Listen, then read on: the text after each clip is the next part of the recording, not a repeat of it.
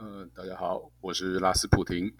呃，这一趴想跟大家聊的主题叫做“如果你失业了”。呃，我们把这些个议题哈，听起来是还蛮耸动的，但我相信，呃，就像一样嘛，你只要进入一段感情，那总有一天，呃，你还是会离开一段感情嘛。那就像你找到一份工作，那总有一天。呃，不论是你自愿或非自愿，你即使找到下一份工作，那中间多多少少啦，那有一天没工作的时的状态，应该也算是失业啦。那来聊聊，想跟大家分享聊聊一下，呃，如果你失业了，那在台湾这个社会的结构之下，大概会是怎样的情境？哈。那我们首先，我觉得我们要先聊聊以前。呃，那如果说，呃，各位听众，如果你是六五六七年级生，那我相信大部分你们的父母，呃，应该很高几率都是务农啦，哈，或是农村出来工作的。那当然，我想有一部分的听众，可能家里可能比较是属于，比如说。呃，外省第二代啊，哦，或是说一些海外归国的侨民哦，那我想说，那个我们就在另外到时候有其他相关的题目都在提来讲。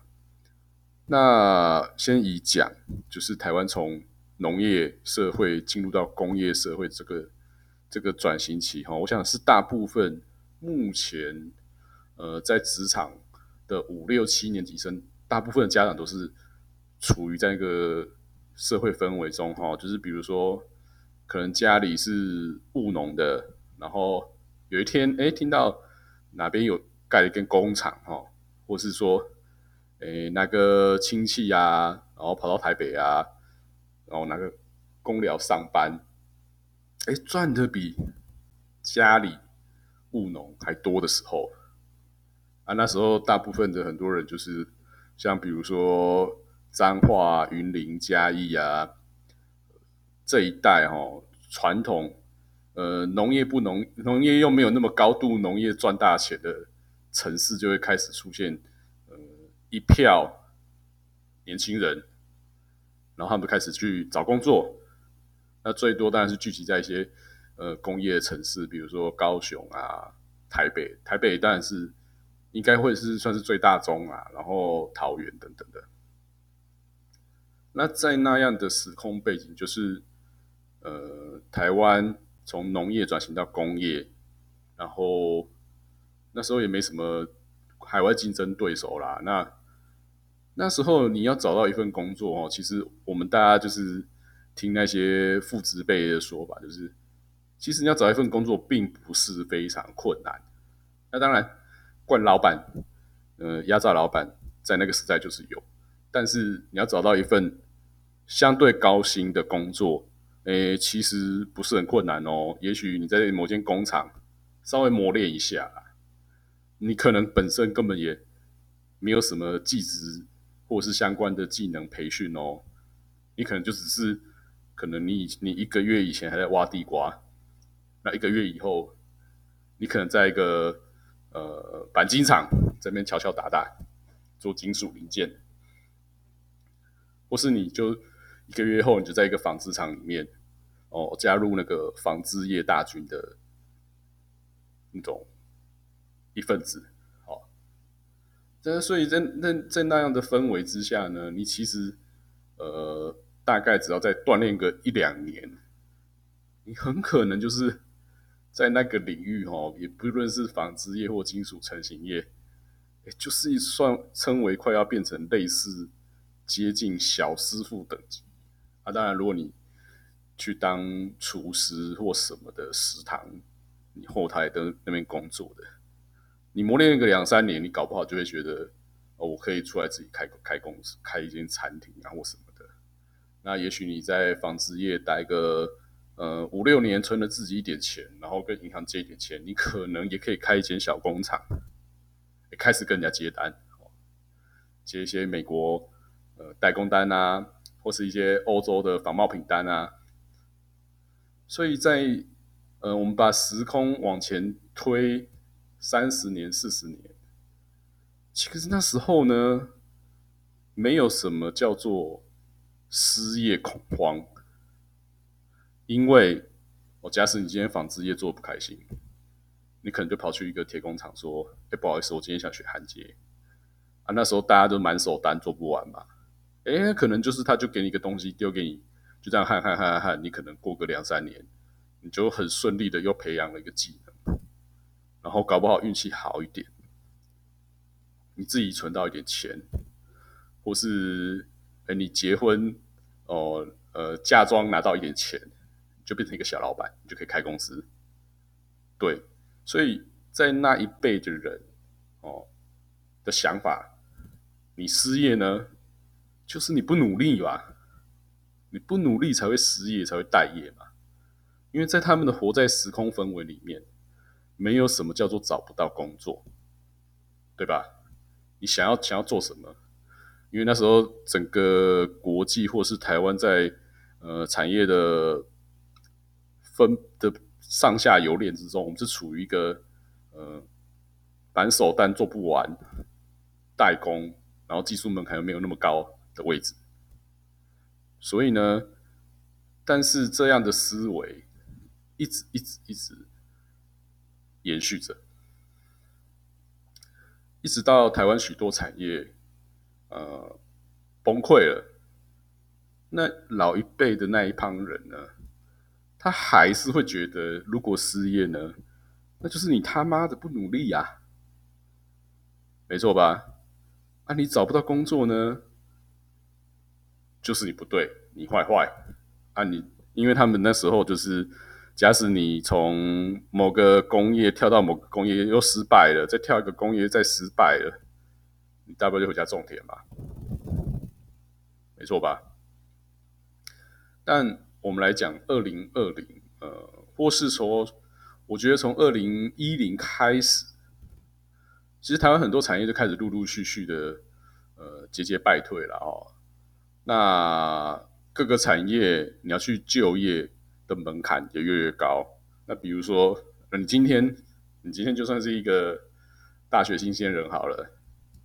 人家会问你说：“啊，你大学毕业了没？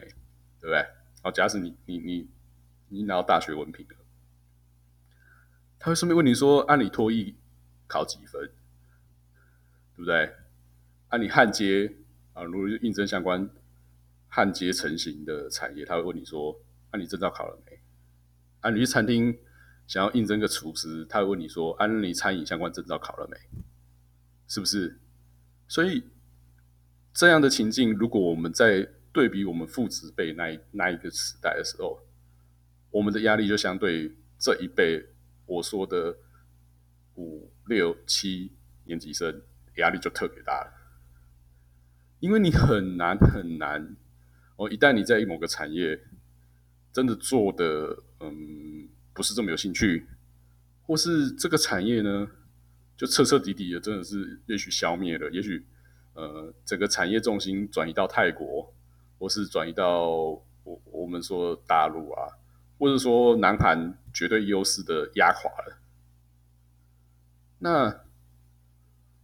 我们是非常以现在的二零二零或是。反正就是二零一零之后的整个产业的局势来讲，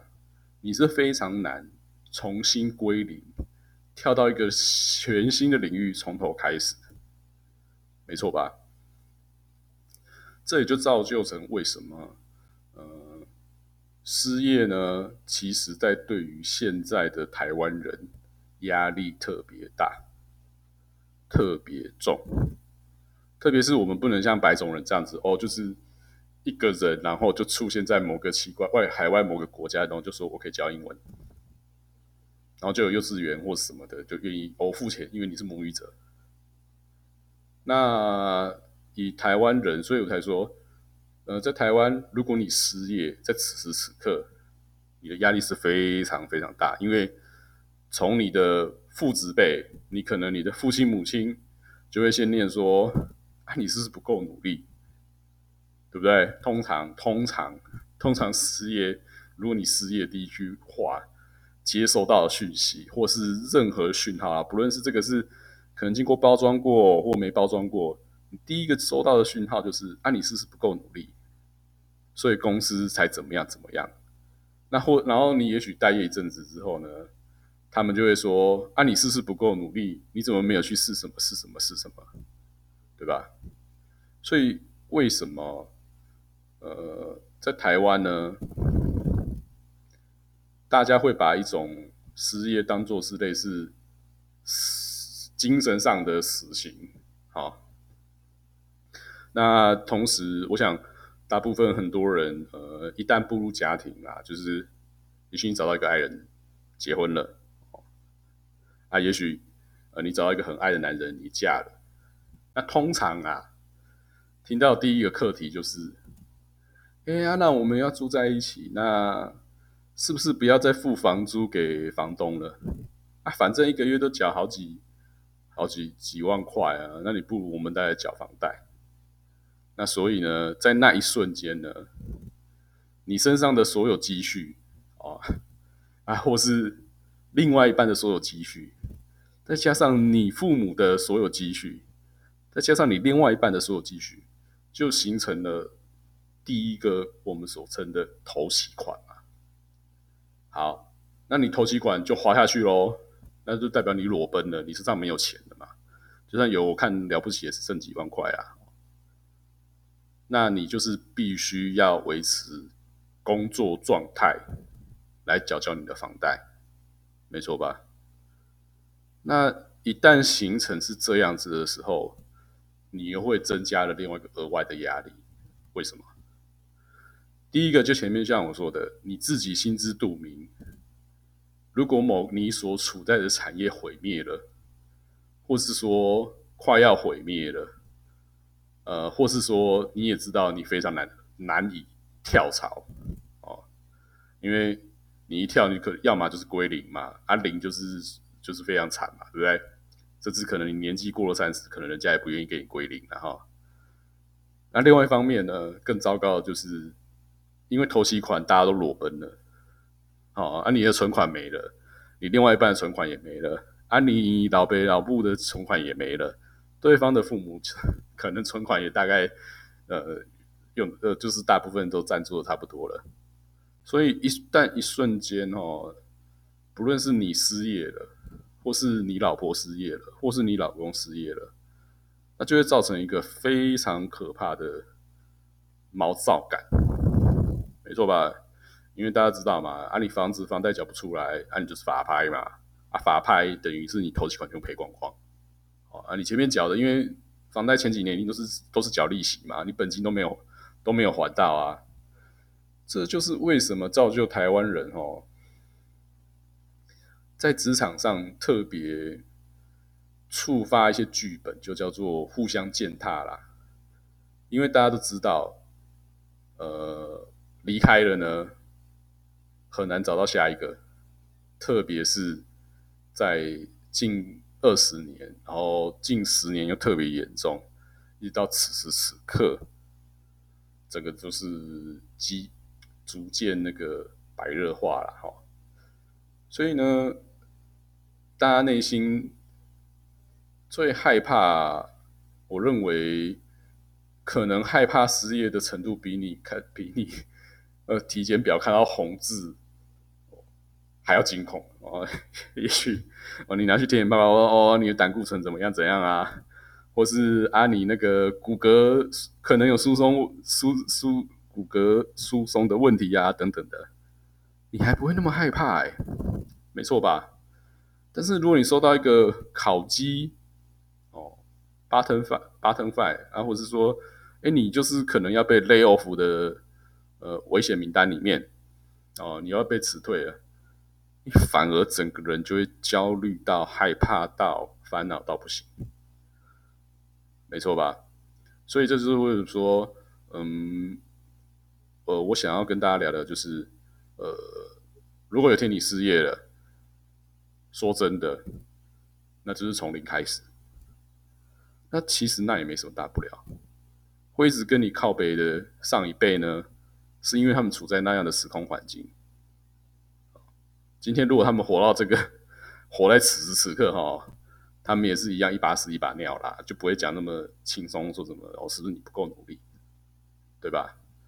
那重点是，呃，有时候景气不好哦，你再怎么努力哦，你也只是要先陷害陷害你的同事，然后让他们先被裁啊，啊，你晚点裁而已。那景气好的时候呢，你可能路边哈随便卖个杨桃汁。啊，你也是月收数百万，我觉得有时候这样想，你的心情就会比较舒缓一点啦。那同时，我也是觉得说，呃，如果各位你是有背房贷的朋友哦，你是有背房贷的，那我是建议你，大家要先先先做好心理建设哦，跟不论是对自己或对另外一半。那我是觉得，如果有一天你真的失业了，或是你另外一半失业了，啊，当机立断一点，不要为了守那间房子而摧毁了所有的一切情感，甚至你的另外一半，没错吧？好，那大概分享到这里，拜拜。